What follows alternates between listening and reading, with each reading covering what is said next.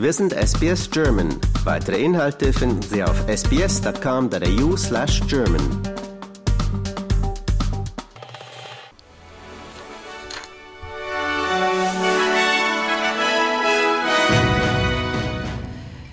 Die wichtigsten Themen des Tages heute an diesem Mittwoch, dem 12. Juli. Mein Name ist Jula Greve.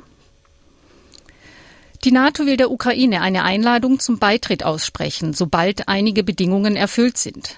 Wie die deutsche Presseagentur berichtet, geht dies aus einer in Vilnius beschlossenen Erklärung hervor.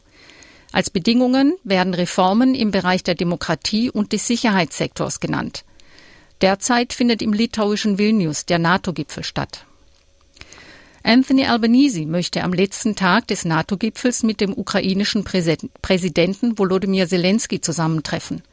Dabei sollen wohl auch die Ambitionen Chinas zur Sprache kommen.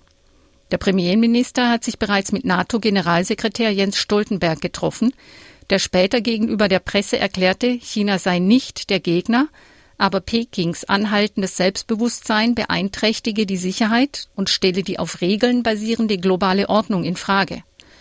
Albanese nimmt als Teil einer Gruppe von vier indopazifischen Staaten am NATO-Gipfel teil.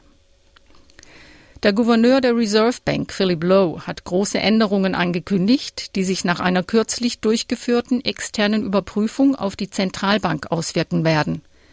Laut Lowe wird die RBA ab dem nächsten Jahr acht statt elf Vorstandssitzungen abhalten. Die Zinsentscheidungen sollen am ersten Dienstag im Februar, Mai, August und November jeweils getroffen werden.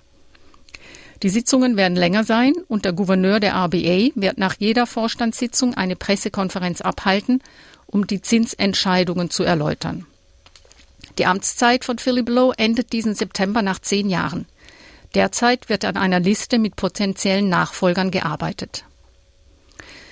Die selbsternannte Atommacht Nordkorea hat nach Angaben des südkoreanischen Militärs erneut eine ballistische Rakete abgefeuert. Wie der Generalstab in Seoul mitteilte, sei die Rakete in Richtung des Meeres zwischen der koreanischen Halbinsel und Japan geflogen. Am vergangenen Montag hatte Nordkorea die USA vor der Entsendung eines atomgetriebenen U-Boots mit ballistischen Raketen nach Südkorea gewarnt. Pyongyang hatte indirekt mit dem Abschuss amerikanischer Aufklärungsflugzeuge gedroht. Die Gesundheitsbehörden geben bekannt, dass die Zahl der Kinder, die mit Grippe ins Krankenhaus eingeliefert werden, um 30 Prozent gestiegen ist. Ein Teenager aus New South Wales ist an den Folgen der Grippe gestorben.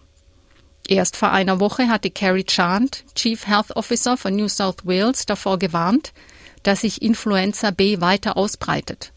Vor allem junge Menschen sind dabei einem erhöhten Risiko ausgesetzt.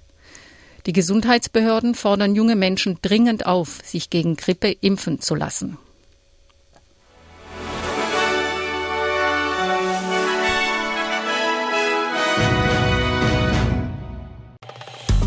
Liken, teilen und kommentieren Sie unsere Inhalte bei facebook.com/sbsgerman.